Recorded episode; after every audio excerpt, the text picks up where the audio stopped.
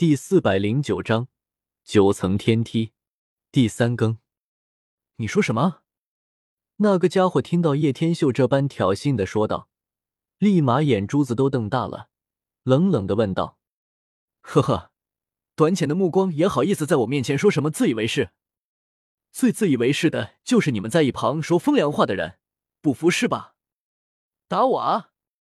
叶天秀本来是不屑于这些家伙多说什么的，但是看到这些家伙在那里逼逼个没完没了，真不屌他都不知道马王爷有几只眼。师兄不必与这些粗人多说什么，这种山野之人，等一会恐怕就笑不出来了。多少人刚进来的时候都是这样。旁边的师弟师妹则是笑个不停。这些年轻的弟子小声议论与嗤笑，他们是前面那座主峰的弟子。那里的传承如今极度鼎盛。姬子月将自己的粉嫩脸颊涂抹得像只小花猫，只有一双大眼灵气逼人。他轻瞟这些弟子，而后望向老人道：“李前辈，还是按规矩来吧，对我们进行应有的考验。”没有必要。李若愚摇了摇头：“李师伯，既然他们想测试，来证明自己，您就给他们一个机会吧。”不远处，那些弟子全都在轻笑。是啊，说不定他们真的拥有仙骨，将来可以将卓峰发扬光大。李师伯，您就试试他们到底如何吧。好吧，李若愚点了点头。他老态龙钟，摇摇晃晃走出运处破败的殿宇。卓峰之巅，遍地瓦砾，没有一处完好的建筑物。当中有一片开阔地。那里有九阶玉石铺成的台阶，虽然岁月流逝，时光荏苒，但是玉石依然晶莹，并没有损毁，看起来很柔和。原来是九阶天体考验。一名女弟子有些惊讶。李若愚作为卓峰唯一的门人与长老，感慨不已，道：“五百年前，凡太玄门弟子，无比想迈上九阶天棒，成为卓峰弟子。”昔年那是何等的风光，还真有九阶天梯啊！以前有所耳闻，不曾想在卓峰上。如今九阶天梯都快被尘埃淹没了，这里冷冷清清，早已没有昔日的辉煌。还有谁愿登上九阶天梯？此地今非昔比，门可罗雀，早已没落了。那七八名年轻的弟子小声议论，很不以为然。话语都带着轻视。当年多少精彩绝艳的人物登临天梯，以此为荣。李若愚叹了一口气：“李师伯，您不能老是缅怀过去。”几名年轻的弟子轻笑出声，很不以为然。所谓的考验，就是登临九阶十阶。姬子月倒是很好奇，觉得这样的测试并没有什么特别之处。不错。你去试试看吧。李若愚点了点头。卓峰未来的天才，看看你能不能通过考验。一定要站稳，千万不要一阶都迈不过去。哈哈哈！几名年轻的太玄弟子轻笑，认为姬子月与叶天秀不过是耍小聪明，不相信他们可以通过考验。面对取笑，姬子月毫不在意，步履轻盈。如一只翩翩蝴蝶，迈向九阶天梯。叶天秀倒也不着急，环抱着双手倚靠在大树上，咬着草苗，任由淡淡的苦涩在味蕾扩散而开。所谓的九阶天梯，由九种古玉堆砌而系，颜色各不相同，没有璀璨神光，只有点点晶莹。姬子月登上第一座玉阶。绿色的古玉光华闪烁，荡漾而出，他显得很轻松。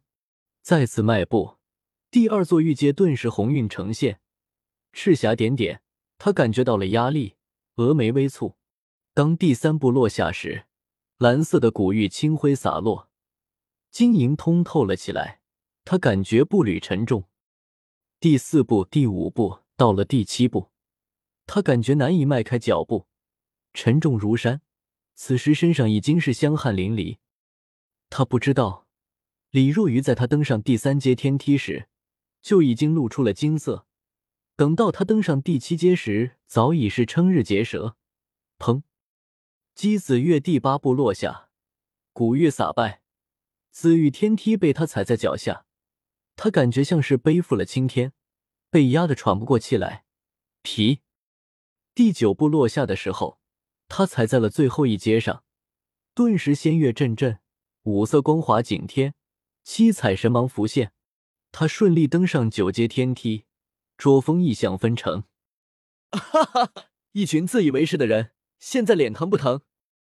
叶天秀淡淡一笑，对于那些说他们是资质不行，想要留在捉风的人，脸上此时此刻都犹如被打了几耳光，火辣辣一般。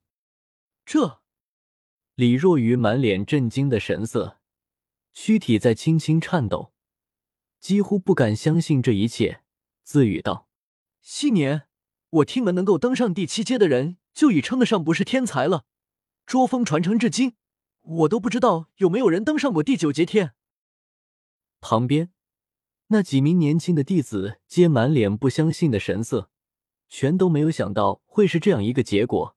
没落的捉风竟真的迎来了一位绝世天才，他们多数人还刚才嘲笑不已，现在想起来的确是自以为是啊。姬子月明白了状况，顿时后悔不迭。他以为要踏过每一阶天梯，万万没有想到根本不需要这样。他暗自吐了吐舌头，愁眉苦脸的自语道：“完了，我可不是想来这里出风头，这下可怎么办？这不可能吧？他比前贤的资质还要好吗？常年累月下来，九阶天梯多半损毁了，不然怎么可能全部通过？”几名年轻的弟子皆感觉难以相信。就在这时，天边远处一道青虹从前方那座主峰飞来，一个四五十岁的中年男子降落而下，冲着李若愚拱了拱手道：“见过李师兄，拜见师叔。”旁边那些年轻的弟子向中年男子施礼：“我方才见卓峰似有异象一闪而过，前来一观，不知发生了什么。”师叔刚才，几名年轻的弟子快速将方才的事情讲了一遍。什么？中年男子一震惊，人影闪动，又有七八条人影降落而下，须发皆白，亦是来自前面那座主峰一一一一星峰。这些人了解情况后，全都露出惊容，而后将李若雨请到一旁，一副难以启齿的样子。不要说李若雨，就是旁边的那些年轻弟子也猜到了他们的心思，定然是震惊于姬子月的资质，想要将其收为新封的弟子。本章完。